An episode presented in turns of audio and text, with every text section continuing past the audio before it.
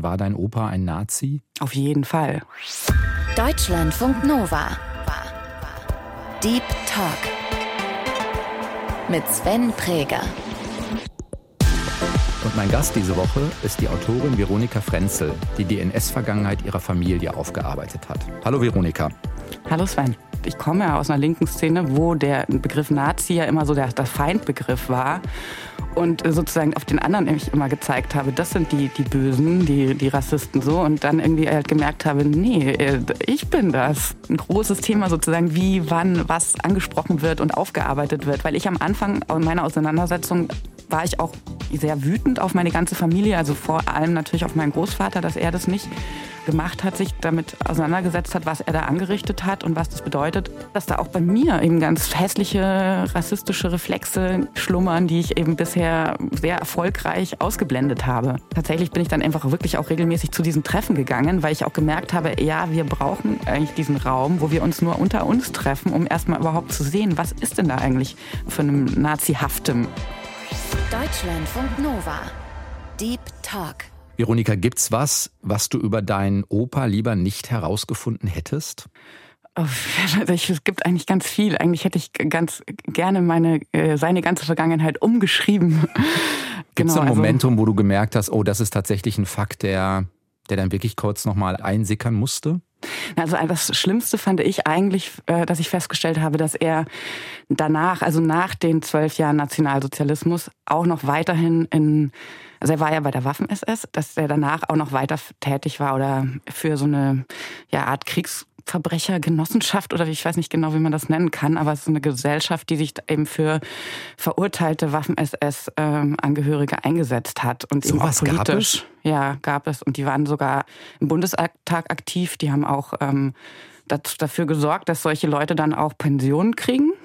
Okay. Also bis in den 80er Jahren waren die eigentlich mit, äh, vor allem mit, der, mit den äh, Christdemokraten, aber auch mit anderen, anderen Parteien tatsächlich im Gespräch. Das heißt, was haben die gemacht? Die haben dann, keine Ahnung, Urteile angefochten, die bei der Entnazifizierung stattgefunden haben? Oder wie muss ich mir das vorstellen?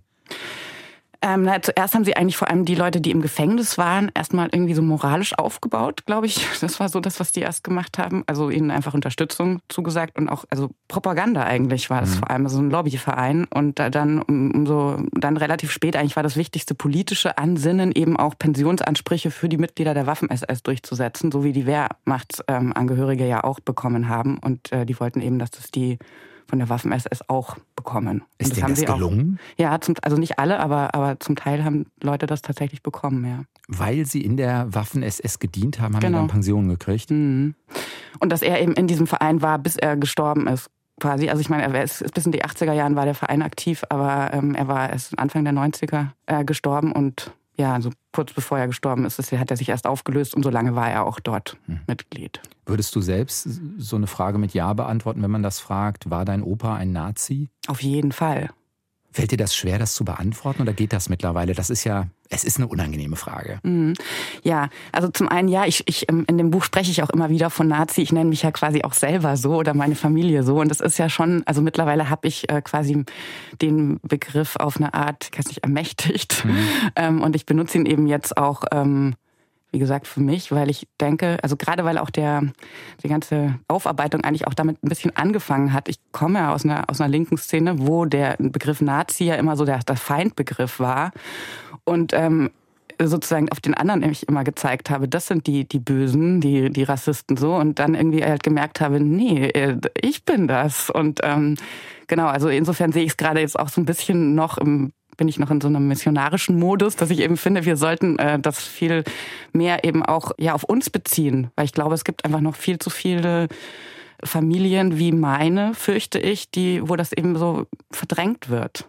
Das heißt, was für einen Satz würdest du über dich selbst sagen? Du würdest ja wahrscheinlich nicht sowas sagen wie, ich bin selbst Nazi, sondern vielleicht sowas eher wie, ja, wie formulierst mit Nazi, Ich finde, ich finde diesen Begriff, der ja mal vor ein paar Jahren so aufgepoppt ist, dieses Deutsche mit Nazi-Hintergrund, gefällt mir tatsächlich ziemlich gut. Okay. Ja.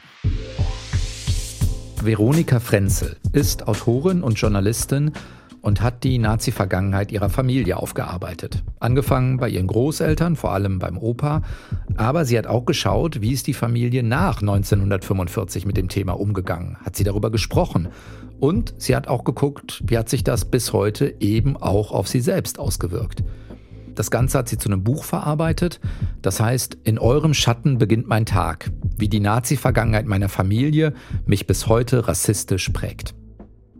Dann lass uns mal auf die Familiengeschichte sozusagen ein bisschen gucken. Also, wenn dein Opa in der Waffen-SS war, was hast du denn sonst noch über den rausgefunden? Also, dass wir ein bisschen eine Idee davon kriegen, mm. was für eine Vergangenheit da in deiner Familie wirklich eine Rolle spielt.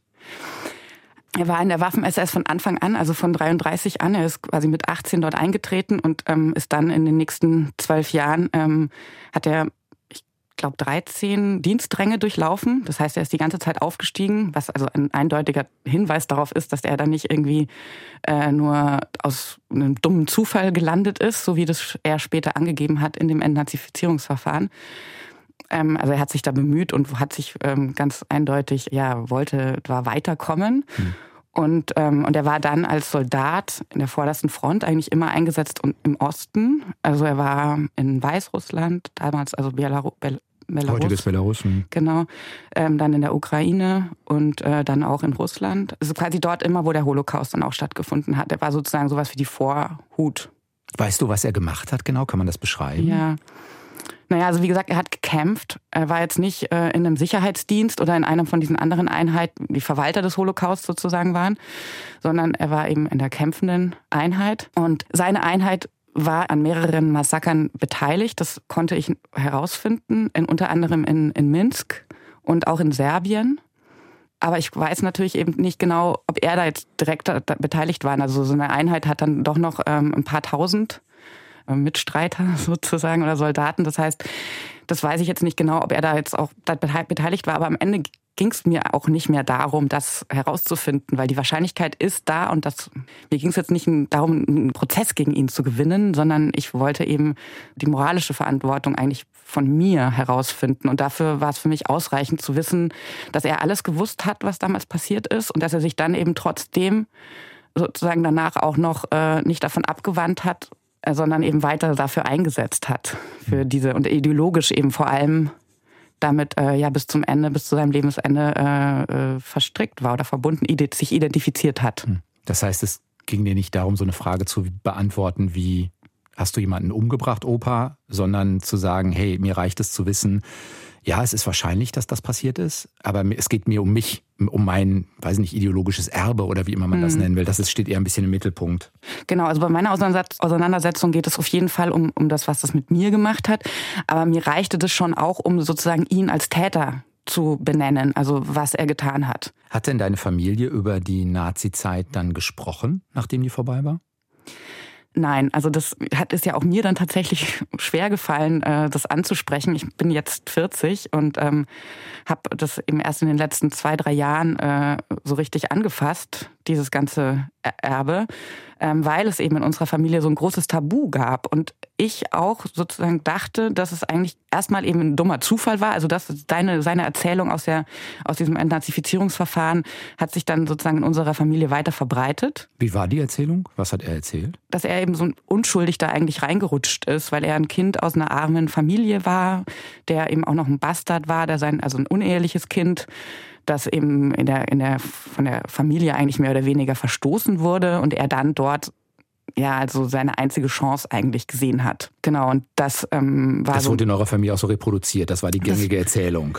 Also es wurde nie wirklich offen darüber gesprochen, aber das war sozusagen das, was wir alle eigentlich so verinnerlicht hatten. Ich kann, ich erinnere mich nicht an einen Moment, in dem mir das erzählt wurde, aber das war eben so die, diese, diese Grundstimmung. Also deswegen habe ich mich bis vor ein paar Jahren eben auch nicht damit auseinandergesetzt, weil ich dachte, dass da gibt es auch nicht viel zum Auseinandersetzen. Das war halt damals eine furchtbare Zeit und er ist dann eben da irgendwie auch reingerutscht. So.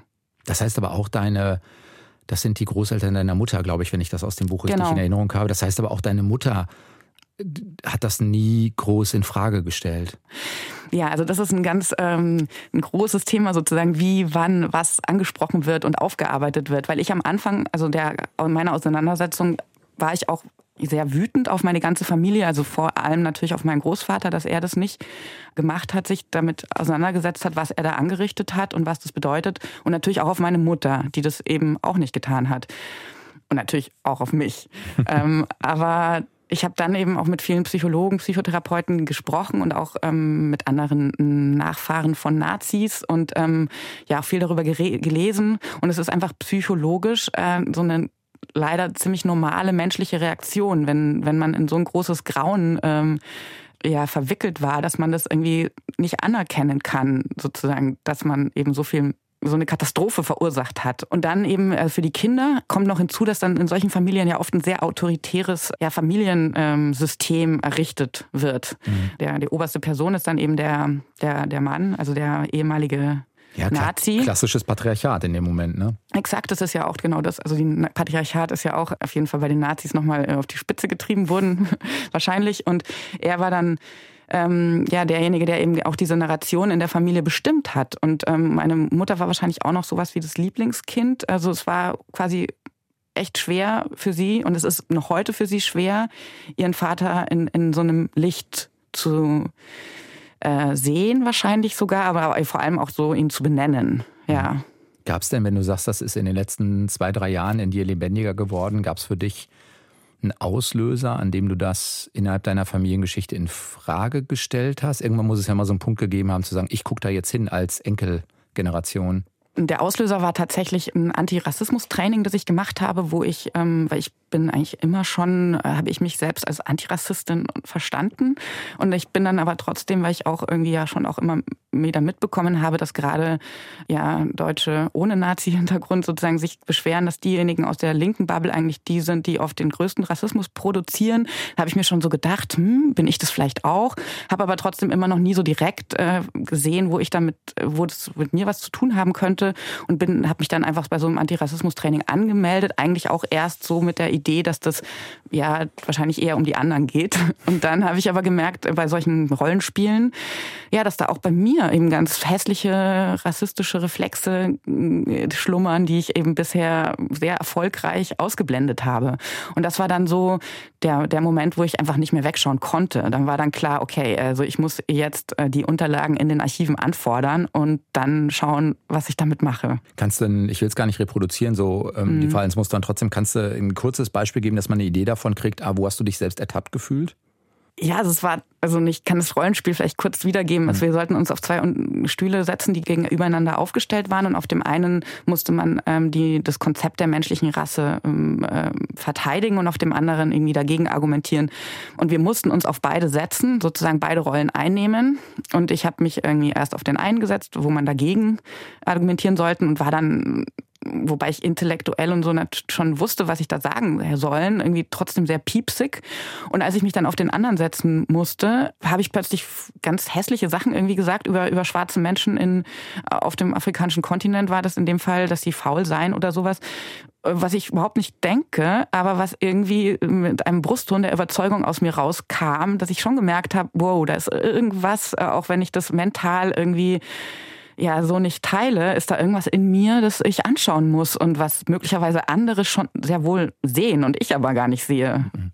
Manchmal ist es ja auch so, dass man auf einmal merkt, ähm, ich kenne das zumindest von mir, will es gar nicht vergleichen, aber ich merke manchmal bei mir in Debatten, ich habe eigentlich eine kritische Grundhaltung und dann versuche ich die mal in Worte zu fassen und dann merke ich auf einmal, dass mir mhm. vielleicht die rassistischen Vorurteile, dazu habe ich Begrifflichkeiten, Formulierungen, weil mir die so häufig begegnet sind, die Gegenargumente sauber in Worte zu fassen, analytisch, fällt mir auf einmal schwerer. Ja. So, und daran merkt man ja manchmal so, ah, guck mal, ich habe gar kein sicheres Vokabular zur Verfügung, um die Gegendebatte zu führen. Genau, genau das ist es aber, was du gerade gesagt hast. Also genau das ist das, was ich eigentlich auch erfahren habe, sozusagen. Und den, dann eben gemerkt habe, wie der diese anderen Begriffe eben in mir, wie gefestigt die sind. Und das war nicht besonders schön, aber halt eben sehr äh, erhellend. Erhellend, genau. Ist aber auch erstmal ein Moment, der, ja, der darf so einsickern, ne? Der darf einen Moment mhm. dauern, bis man äh, daraus wieder Handlung entwickeln kann. Ja, ich bin irgendwie so in so einen Aktionismus dann erstmal verfallen. Also es war jetzt nicht gelähmt, sondern ich war dann, okay, ich muss jetzt was machen, ich muss jetzt ganz viel tun und alle Archive anrufen und alle Historiker, die irgendwie dazu was geschrieben haben, alle Leute, Vereine treffen, die sich dazu engagieren und ähm, Ja, und, und dann eben auch äh, alle äh, Gedenkstätten abfahren, die, die existieren. So. Das heißt, du hast wirklich dann bis in die, in die Archivarbeit sozusagen eingestiegen. Ja, zuerst, genau. Das war der erste Schritt.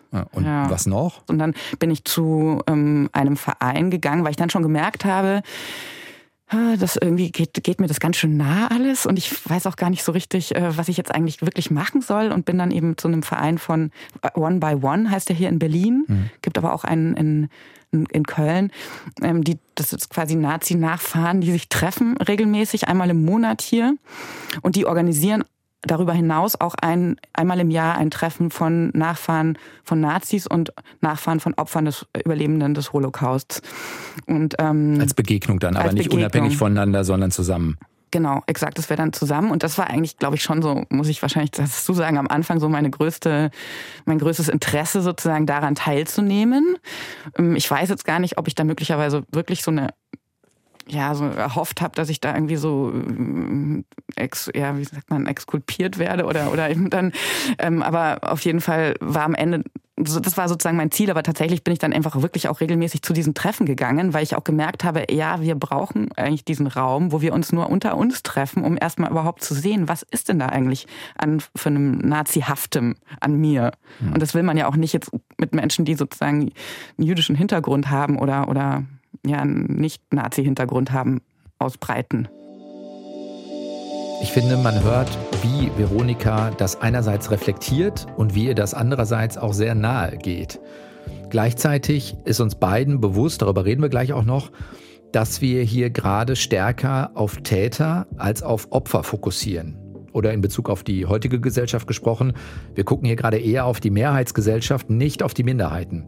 Ich glaube aber auch, dass auch der Blick notwendig ist, damit die Mehrheit ihr Verhalten überprüft, anpasst. Und dafür ist es vielleicht auch notwendig zu verstehen, was denn eigentlich genau in uns los ist. Ist das, ja, keine Ahnung, ich habe so zweierlei ist in meinem Kopf gerade los. Das eine ist das Erkenntnisinteresse dahinter, dass man über sich lernt und reflektiert. Und das andere ist, man ist natürlich dann auch auf so einem, wie soll ich das sagen, auf so einer ja, es ist eine sehr exponierte Stellung. Also da kann viel Anklage, viel Schuld ähm, auf einmal auch eine Rolle spielen. Mhm. Wie hat sich das für dich dargestellt? Hast du dich, also spielt Schuld für dich eine Rolle oder ist es eher Verantwortung oder wie würdest mhm. du es beschreiben? Also es geht war diese Schuldfrage war ganz war eigentlich ein Riesenthema bei der ganzen Auseinandersetzung, weil ich dieses Schuldgefühl eigentlich schon davor auch kannte.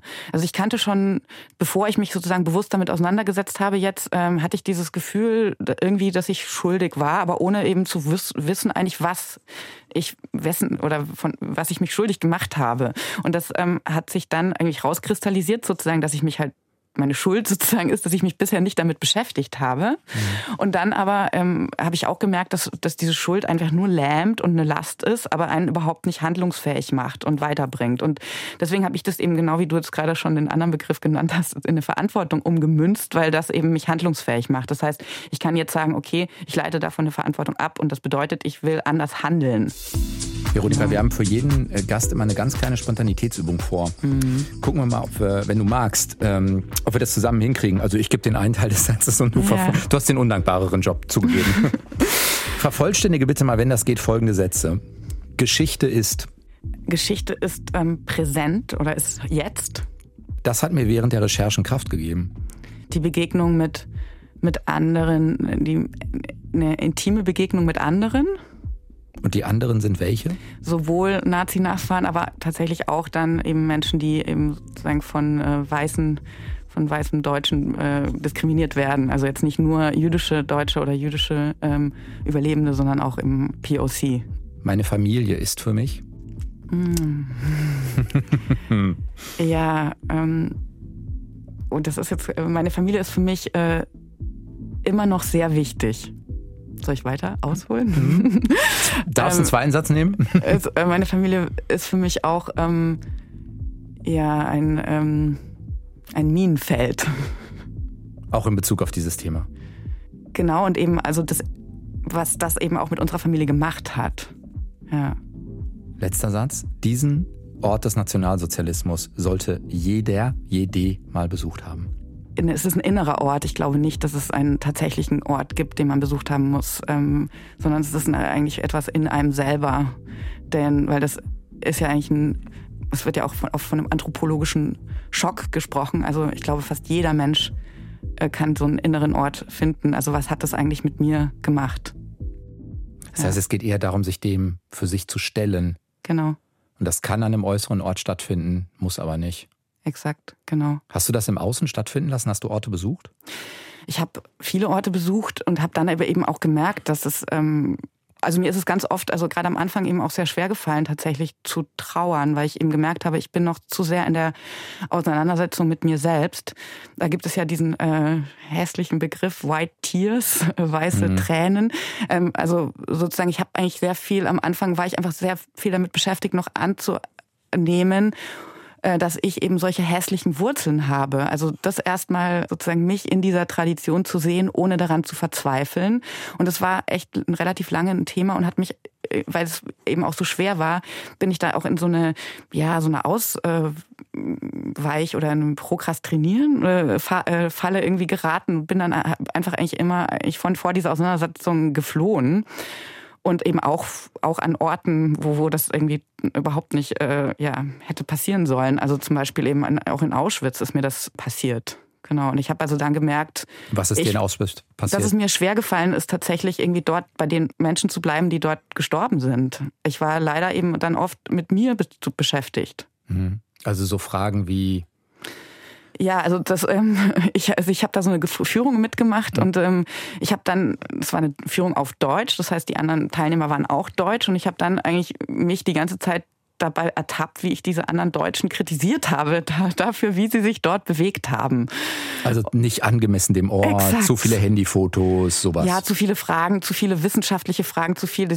Also, mir kam das immer vor, als würden die das zu sehr wie ein Museum sehen und eben nicht sich fragen, was das mit ihnen selber zu tun hat. Also keine emotionale Angemessenheit sozusagen. Genau. Ich habe dann aber halt irgendwann schon auch gemerkt, äh, dass, dass das vermessen ist, dass ich äh, diese, weil ich selber ja nicht wusste, wie ich mich dort verhalten soll und mich ja selber auch unpassend auf eine Art, also verhalten habe. Und ich glaube mittlerweile, dass man sich an solchen einem Ort eigentlich gar nicht richtig verhalten kann.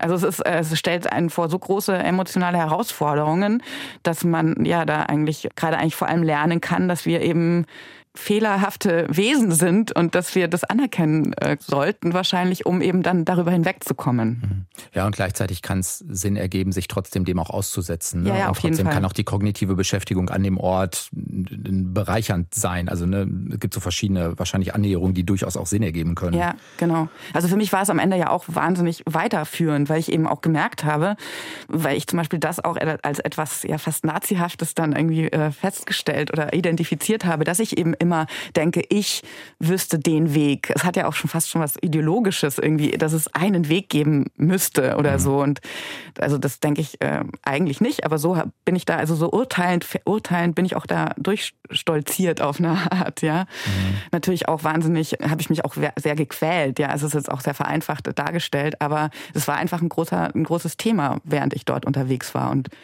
ja, also es, also es ist auf jeden Fall, bringt einen das weiter, diese Orte zu besuchen, weil sie eben einen vor wahnsinnig viele Herausforderungen stellen. Ja.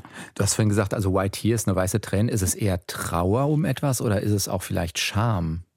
Es ist Scham, es, es kann eben auch als Selbstmitleid ausgelegt hm. werden. Ich glaube, das ist dann halt sozusagen das. Ähm, hm. Und es ist möglicherweise auch momentan Selbstmitleid. Also ich habe da sehr gelitten tatsächlich.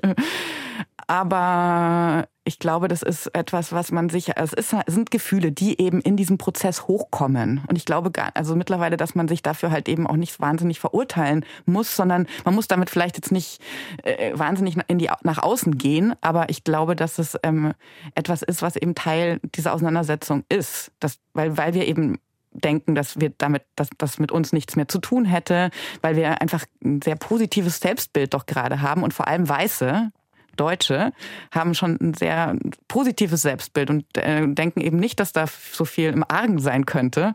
Und wenn das dann irgendwie halt klar wird, dann ja, ist es am Anfang schon sehr schambehaftet, ja, und eben äh, könnte auch ja, Selbstmitleid genannt werden. Aber wie gesagt, ich glaube, es ist notwendig. Ja, oder auch die Gefahr von so einer ähm, Selbsterhöhung. Ne? Also selbst mhm. das, was wir beide jetzt machen. Wir beide sind zwei weiße, mhm. privilegierte Menschen die sich darüber ähm, jetzt gerade austauschen können. Und jetzt könnten wir uns gegenseitig auf die Schulter klopfen und sagen, Sven, Veronika, das machen wir mal ganz toll hier. Wir stellen uns hier der Vergangenheit und könnten dadurch unser Selbstbild äh, auch noch aufpolieren. Und dann hätte es sogar noch würde es das sogar noch wieder äh, neu erzeugen, sozusagen, dieses ja. Bild. Ne? Genau, und ähm, genau darum soll es ja nicht gehen. Es geht ja nicht um, um mich oder es geht ja auch nicht um, um uns sozusagen, um uns Weißes, sondern es geht ja eigentlich, mir ging es vor allem eigentlich darum, tatsächlich was zu verändern. Und das vielleicht nochmal zum, weil du hast ja am Anfang gefragt, auch was mein, der Auslöser war. Also mir ging es mhm. schon auch darum, ähm, was habe ich damit zu tun an, an, mit dem Zustand unserer, unserer Gesellschaft. Und ich war, mir war halt dann irgendwann schon auch klar, dass ich damit direkt was zu tun habe, dass also mein Sein, wie ich mich in der Welt bewege, damit was zu tun hat. Und deswegen glaube ich, ist es wichtig, dass ich mich damit auseinandergesetzt habe und dass das eben auch andere weiße Deutsche tun, weil wir eben ganz viel mit uns rumschleppen, das wir eigentlich nicht sehen und was aber eben dieses Zusammenleben mit Nicht-Weißen verkompliziert und nicht besser macht. Und ich glaube, deswegen, ja, ist das, äh, das Ziel ist sozusagen schon ein besseres mit, Miteinander oder das, darum geht es eigentlich. Hm. Nicht darum, dass ich mich jetzt besser fühlen kann. Ich glaube, das ist nochmal wichtig, das ganz klar zu sagen. Und deshalb sage ich das auch nochmal. Es geht darum, im Heute etwas zu verändern. Und dafür sind Reflexion und Verstehen Grundvoraussetzungen und auch der gemeinsame Austausch. Veränderung, finde ich, hat dabei mindestens zwei Ebenen, mindestens. Und deswegen habe ich gerade zwei Fragen im Kopf.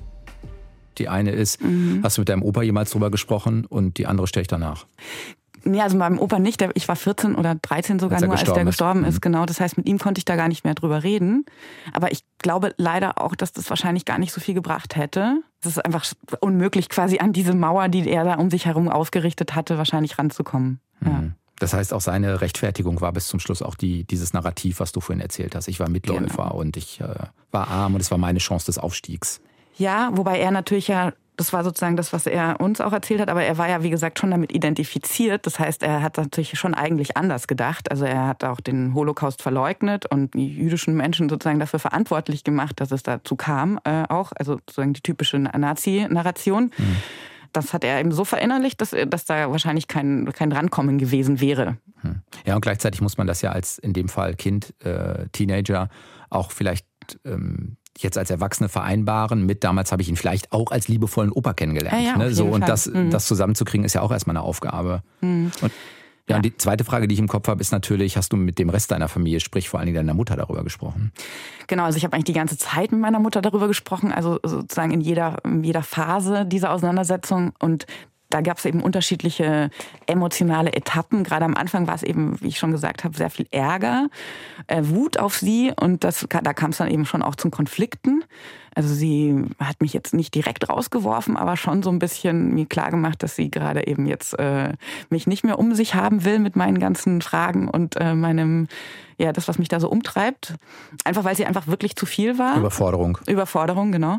Und ähm, aber sie, sie, wir sind dann immer wieder aufeinander zugekommen gegangen, weil sie, sie, sie schon auch also sie hat mich offiziell immer da, da, dabei unterstützt. Also ihr war schon bewusst, dass das notwendig ist, dass das passiert, also dass wir da genauer hinschauen und eben aufarbeiten, was in unserer Familie passiert ist. Aber ähm, aber kann sie zum Beispiel ähm, oder auch deine Schwester, können die das Buch lesen? Oder ist das was, wo sie sagen, hey, ich habe das mitgekriegt, Veronika, du hast das die letzten Jahre gemacht, jetzt zwing mich nicht noch dazu, das Buch zu lesen? Nee, also die wollten das auch unbedingt lesen. Also bei uns ist es ja auch so, sozusagen diese ganzen Verstrickungen. Es geht ja äh, um, um Diskriminierung allgemein, eigentlich um eine Entmenschlichung. Ähm, und das ist ja, ist ja auch in unsere Familie eingedrungen am, am, am bis ja, also ganz in, in, die, in die zwischenmenschlichen, innerfamiliären Beziehungen. Meine, meine Zwillingsschwester hat eine Behinderung und ich habe dann am Ende auch, ist mir klar geworden in dieser, im Rahmen dieser Auseinandersetzung, dass ich auch sie in dieser Familie unterdrückt habe und ähm, ja, klein gemacht habe und sie ähm, ja, so diskriminiert habe. Und für meine Schwester war diese ganze Auseinandersetzung hoch wichtig, dass es ausgesprochen wurde, dass das passiert ist und ähm, dass wir jetzt eben versuchen können, auf uns auf einem neuen Boden zu begegnen oder in neuen, neuen bestellten Boden sozusagen. Der Boden ist natürlich nicht neu. Ja, und äh, das heißt, für, für sie war das wichtig. Meine Mutter, für sie ist es wahrscheinlich etwas schwieriger gewesen, aber sie wollte es trotzdem auch unbedingt lesen, weil sie ähm, sie zwar mitbekommen hat, wie ich daran arbeite, aber jetzt auch nicht wusste, was ich dann da genau schreibe. Und sie war dann schon auch sehr neugierig. Aber sie waren, alle haben am Ende sehr positiv reagiert. Neben der Familie gibt es ja sozusagen jetzt wirklich die Konsequenzendimension. Also sprich mal mit der Familie ist das eine. Aber woran würdest du jetzt für dich festmachen, es hat sich für dich wirklich im Verhalten was verändert, wenn du sagst, es geht ja darum, dass wir besser miteinander umgehen. Also der Erkenntnisprozess ist das eine. Aber wo mündet das jetzt in anderes Verhalten? Also ich glaube, es hilft einfach schon sehr, wenn man irgendwie über seine eigenen Schwächen Bescheid weiß und, und eben auch diese dunklen Seiten in einem. Also es hilft mir einfach besser auch meine Reaktionen zu erkennen. Am Anfang habe ich sehr damit gestruggelt, dass ich irgendwie trotzdem immer noch solche ähm, rassistischen Reflexe irgendwie in mir entdeckt habe. Und mittlerweile gehe ich davon aus, dass die wahrscheinlich möglicherweise nicht verschwinden werden und es eher darum geht, die eben zu erkennen und dann eben zu demontieren eben. Was dann daraus in Handlung gemündet ist, dass ich mich einfach sehr aufmerksam aufmerksam beobachte, ja, mich vor allem eigentlich schon auch zurücknehme immer mehr. Also immer mehr denke, mir wird auch klar, dass mh, mm, ja, dass ich einfach als, als weiße Deutsche und auch gerade mit in der Rolle, die ich in unserer Familie eingenommen habe, schon auch einfach sehr was Dominantes haben kann. Und ähm, ja, da geht's mir eigentlich schon auch vor allem darum, dass mir immer wieder zu vergegenwärtigen, dass es einfach jetzt nicht gerade nicht wir Weißen gerade sind, die jetzt die, die Antworten unserer Zeit liefern können, sondern eigentlich, glaube ich, andere Menschen.